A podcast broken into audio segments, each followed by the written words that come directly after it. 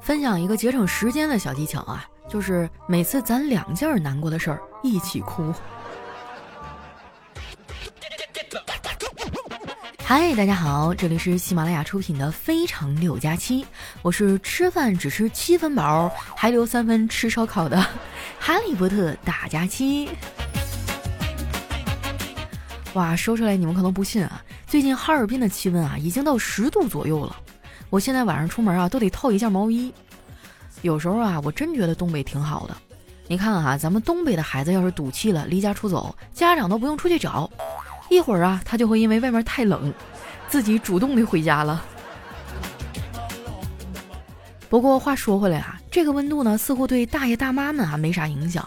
我经常能在冬天零下二三十度的时候，还看到有大爷在那个松花江里冬泳。说实话啊，我觉得我的身体啊，照他们都差远了。我们小区呢也有一群大爷大妈，天天早上在楼下锻炼。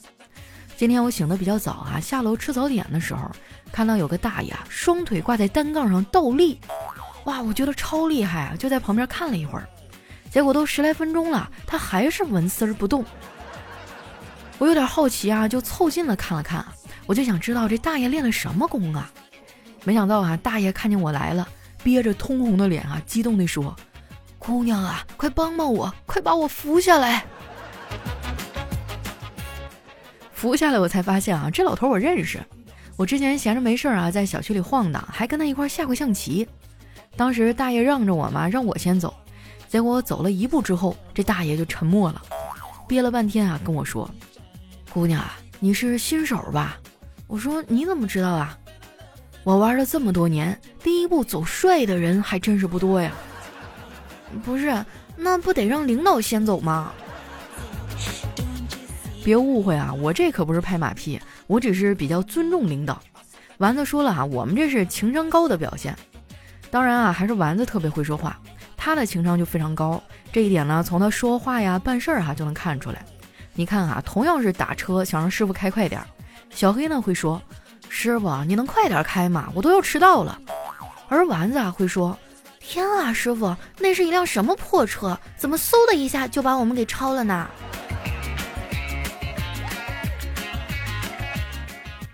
说到丸子啊，他最近好像挺烦恼的啊，因为他妈妈来了。阿姨我见过啊，人挺好的，就是太爱唠叨了，啥事儿都得说两句。我看丸子这两天啊，无精打采的，就说。哎，你这是怎么了？阿姨真的有这么可怕？丸子叹了一口气，还说：“其实也还好，就是感觉我妈好像一个 NPC，一到她的身边就有任务要做。”丸子的苦恼啊，我能理解。我爸也是，动不动啊就让我干这干那的。昨天呢，我本来闲着没啥事儿哈，想玩一会儿游戏，结果我爸非给我拽起来，让我送小侄女儿去学跳舞，我当场就拒绝了。结果我爸呀，为了能去跟老李头下象棋，软磨硬泡了半天哈，非让我去。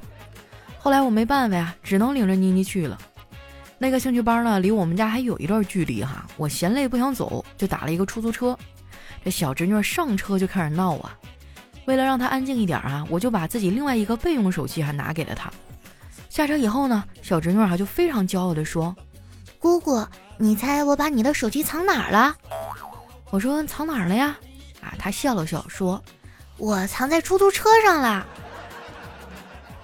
当时差点没把我给气死呀，朋友们，这熊孩子太可恶了。后来呢，我给那师傅打了电话，求人家半天，人家才特意绕道给我送回来。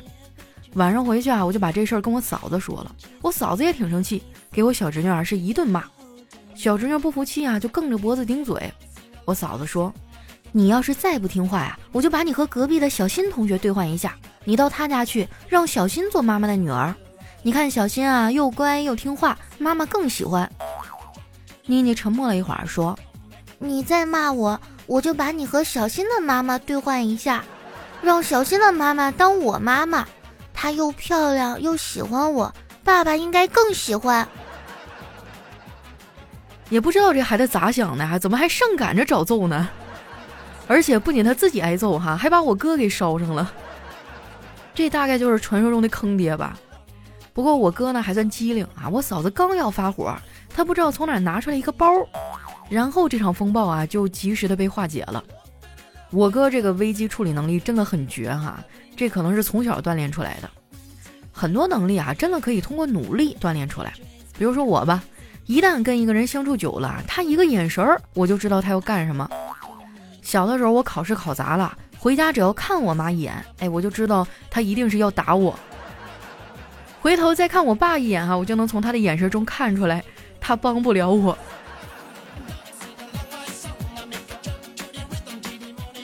我妈发怒的情况下哈，只有我姥姥能劝得住她啊。当然我说的是可能哈，有时候也不太行。我记得有一次啊，我跟我同桌打架啊，我把他揍进了医院。我妈被叫过去啊，又是赔礼又道歉的，受了一肚子的窝囊气。回来他就绷不住了，脱了我的裤子就开始揍我，一边揍还一边骂：“小兔崽子，我叫你不听话，叫你皮。”我姥姥在一旁看不下去了，就劝说：“闺女啊，别打了，这是你亲生的孩子呀。”我妈不听哈，继续揍我。不一会儿呢，我实在忍不住了，我就叫道：“我就不听话了！你妈让你别打我，你都不听，你凭什么让我听你的话呀？”那次哈，我扛到了最后啊，代价是半个多月都没下来床。从那以后啊，我就特别怕我妈，有事儿呢，我也不愿意跟她说。我记得之前有一次啊，我让人骗了，浑身上下只有微信里剩二十多块钱。那个时候离发工资啊还有十多天，我就算了一下啊，每天买个一块五的方便面，这样呢一天一包泡面，嗯，应该可以撑个十多天。结果我万万没想到哈，第三天的时候，爱奇艺会员自动续费，扣了我十五块钱。啊，现在回想起来，那段时间真的太难了。从那之后，我就发誓我要成熟一点，我再也不要轻信别人了。后来呢，我确实没有再被骗过，可能也是因为看淡了很多东西吧。说实在的啊，到了我这个年纪，兴趣爱好啥的也简单多了。我现在就一个爱好，那就是赚钱。不过这个爱好呢，也挺难实现的。最近这几年啊，钱是越来越难赚了。以前赚不到钱呢，还可以做梦啊，比如捡到钱。你看现在啊，啥都用手机支付，这个梦也破灭了。不过呢，我最近财运还不错。昨天呢，我去公厕方便，竟然发现地上有一张五块钱，就是湿漉漉的哈，就容易让人产生一些不好的联想。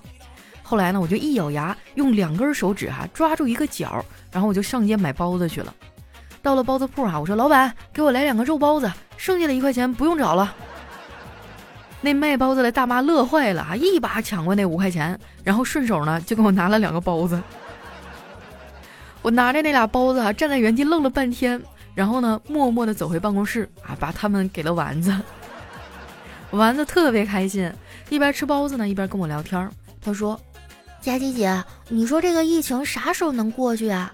叨叨跟我说，大家都已经习惯跟疫情共存了。昨天他给病人做心电图。”当他拿出棉签的时候，那个病人居然下意识的张大了嘴。哎呀，这个疫情确实挺烦人的。以前呢，我不是一个爱回忆过去的人，但是这两天呢，我却特别想穿越回到二零一八年，因为那年还没有疫情。我们办公室里啊讨论过这个事儿，大部分人呢想法跟我一样，只有小黑不想穿越回去，因为二零一八年啊，他的初恋女友离开了他。啊，当时他特别喜欢那个女孩，他们是彼此的初恋，彼此呢也有很多的第一次。那个女孩啊，第一次看爱情动作片啊，都是小黑给她放的。那天看完片子之后啊，女孩沉默了很久很久。第二天小黑醒来的时候，女孩已经走了，还在他的枕头边啊留下一张字条，上面写着：“世界这么大，我想去看看。”没想到吧，这破路也能开车。很多新来的听众啊，可能并不知道开车是什么意思，在这儿呢，我要着重解释一下啊。所谓的开车呢，就是要考试啊，取得驾照，然后就可以上路开车了。好多老听众啊，都叫我老司机，他没有别的意思啊，就是因为我开车的时间太久了。不过你们别看我现在车开的挺好，一开始呢也不太行。好在当时考驾照的时候啊，教我的教练人挺好的，他会鼓励我哈，要大胆的开车上路。我胆子小嘛，第一次上车之前啊，特别紧张。我说教练，我有点怕。教练说：“你怕什么呀？就你这个水平，怕的应该是别人，不是你。”我是冬天学的驾照哈，现在想想还挺遭罪的。还好当时一起学车的人比较多啊，也不至于太寂寞。最起码呢还有一起说话的人，我还交到了几个朋友。其中有一小姑娘啊，说话特别好玩，出口就是梗啊。我抱怨天气冷，她说：“是啊，太冷了。就这天啊，太阳都不能叫太阳，应该叫冰箱里的灯。”现在我们俩还有联系呢。前两天微信改版哈，能发九十九张图片，我觉得挺有意思的，就发朋友圈说了一下自己的看法。没一会儿呢，就收到他的评论，他说：“微信能发九十九张图也不是啥好事儿。你想想，你的闺蜜会不会发九十九张聊天记录截图，让你来看看谁对谁错呀？”被她这么一提醒哈，我一下子就有点害怕了。平时周围的小情侣吵架啊，都愿意找我来评理。你看这下工作量不得翻倍呀！有时候我都想转行啊，做情感调解员了。这堆人里哈，丸子找我的时候最多。他每一次和叨叨吵完架，肯定会来找我。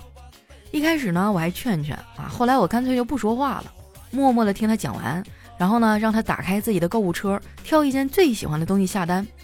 基本上这一波操作完了之后啊，他的气儿呢也差不多消了。每次他下单之前啊，我都会让他去打开我们的返利号。丸子幺五零，这样呢，他不仅买了自己喜欢的东西，还省了钱，简直是一举两得呀！你要是也想在网购的时候省点钱呢，一定要关注一下我的返利公众号，名字呢叫丸子幺五零，就是丸子的汉字加上阿拉伯数字一百五。啊，不仅网购能省钱，像你打车呀、加油啊都能领券，就相当于关注这一个返利号啊，生活的方方面面都能给你省钱，那可以说是相当的方便了。没关注的朋友，抓紧时间去关注一下。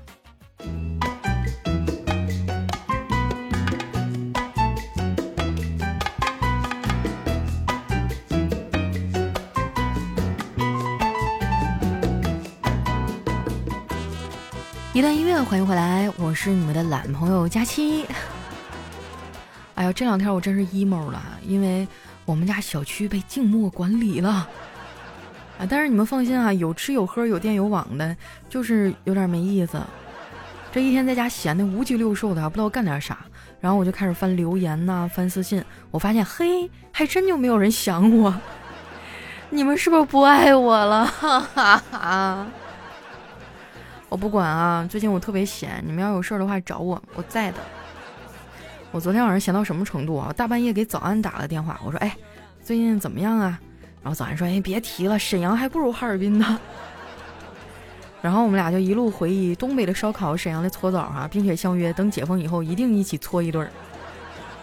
有没有朋友想一块儿去哈？能接受光膀子的来啊！接下来时间呢，我们看一下上期的留言啊。首先这位叫佳期只有一百斤，他说明明可以靠颜值靠脸啊，结果我佳期非要靠才能，靠给大家带来欢乐啊。你又有新节目上线了，从当年下载喜马拉雅非常六加七啊，一路追到现在。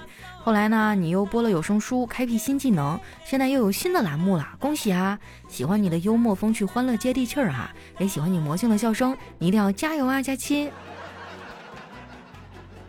哎呀，你这么一说，我觉得这些年我可没少折腾哈。虽然，嗯，有些没有坚持下来吧，但是也有一些作品留下来了。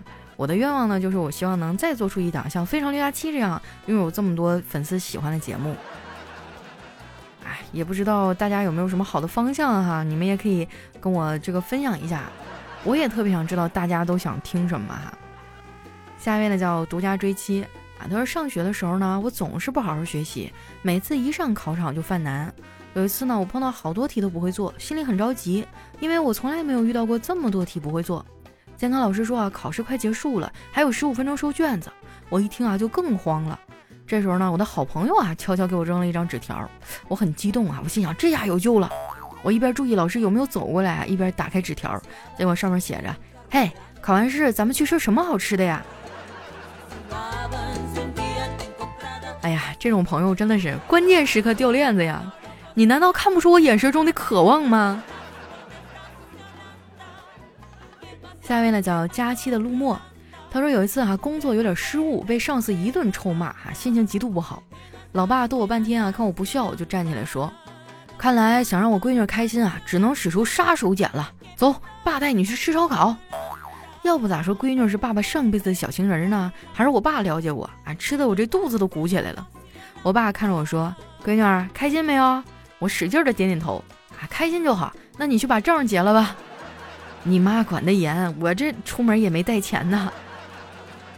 哎呀，这一天之内体验了情绪的大起大落哈。哎，不过已婚的男人嘛，基本上兜里都没啥钱哈。下面呢叫佳期的雨熙，他说小时候很天真啊。有一年冬天呢，爸爸从外面买了几条金鱼回来，放在鱼缸里。这金鱼在里面游来游去，到了晚上，它们还在游。我心想啊，它们怎么还不睡觉呢？是不是太冷了，睡不着啊？我就把这鱼缸里的水啊倒出来，从水瓶里呢加了一些热水，它们果然是冷了呀。看我加入了热水，它们才安静的睡着了，是吧？都是仰着睡的吧？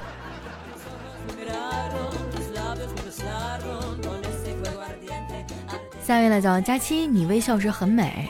他说：“实际上哈，有纹身的人可能更适合被雇佣，因为它表明哈，你可以在同一个地方坐好几个钟头，而且期间呢会有微小的针头不断的扎进你的皮肤里，而这个哈就是大家每一次参与公司会议的感觉。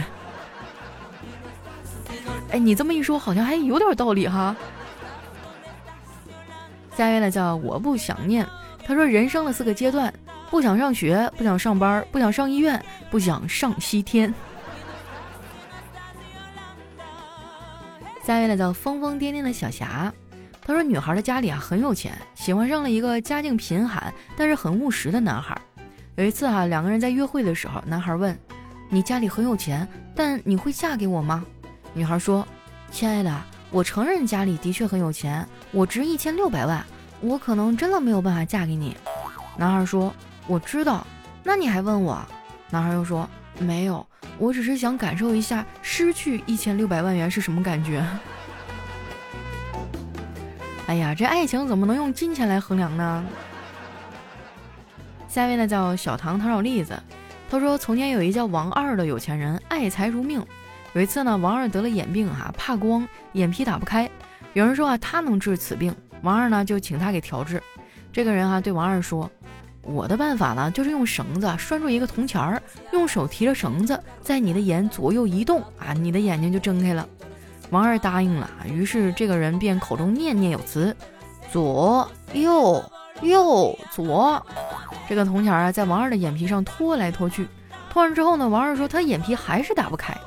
这个此人啊，对王二说：“你平日见钱眼开，今日这钱都送到你眼前，你的眼睛还是打不开，这眼病我治不了啊。”下面呢叫峨眉小道士哈，有他说有个妹子快考试了，教练难得温柔一回，跟他说，好好考，争取每科都一次过啊，然后记得把驾照锁到抽屉，不要拿出来用，当一个纪念也好啊。哎呀，这个女司机成为马路杀的概率确实比较高哈，但是呢，也有很多的女司机车技很好的呀。下面呢叫袁爱楠，他说，男人把她摁在了墙上，扯开自己的领带。把他脸庞的碎发别在耳后，挑起他的下巴，慢慢靠近，再用磁性又有魅力的声音对他说：“前排是我的。”哇，整了半天是搁教室抢座啊！我的天，我差一点就以为是不是有个什么姑娘啊叫前排。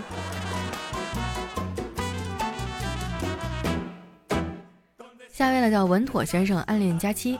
他说：“今天骑车啊，去菜市场买菜，路过一路口，看到好多人围着。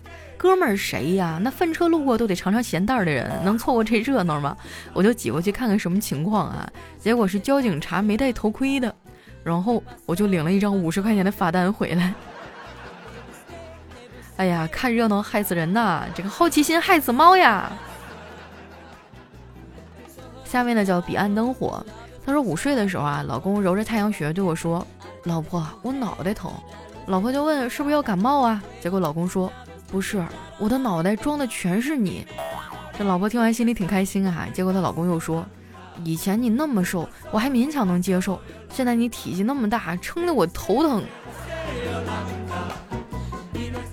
这个求生欲基本上可以说是为零吧。哎，兄弟你还在吗？兄弟，医院的网速快吗？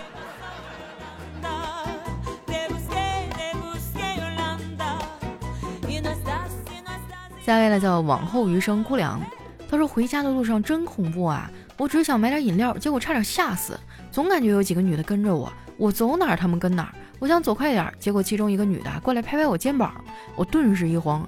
然后那个女的啊看着我说了一句：“抱歉啊，认错人了。”我想那我就继续买东西吧。然后过了一会儿啊，我就听到她小声的跟其他人说：“我靠，真的是易烊千玺的老婆，好可爱呀！”醒一醒啊，醒醒！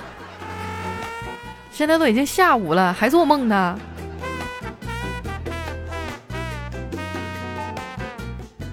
下一位呢叫平安喜庆，他说我妈从小就教育我啊，不要交不三不四的朋友，所以导致我现在的朋友呢都是一和零，还有二 P。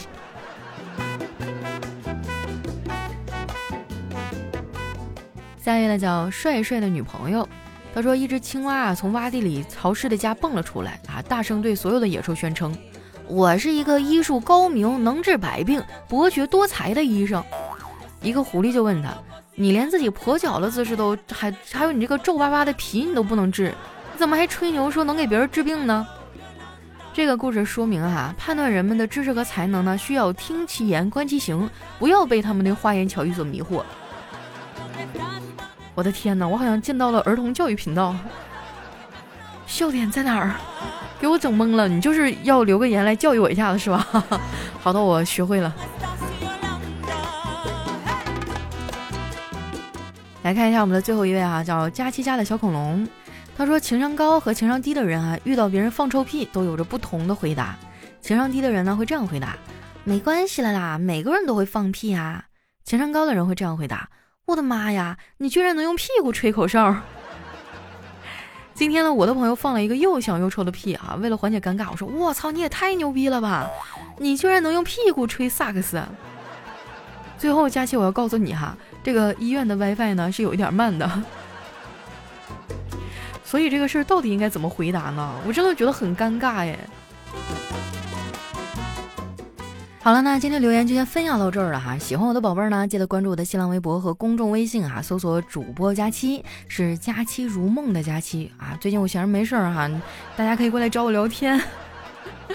当然了，如果你们也觉得无聊的话，可以听一下我的另外一档节目，叫《人间观察局》，是我和我的好朋友们啊，像什么小黑呀啊，还有其他一些主播朋友们啊一块儿录的一个对谈类的节目。如果方便的话，也希望大家能给我们写一个好评哈，给我们打打分儿，这样对我们的排名非常的有帮助啊！谢谢大家。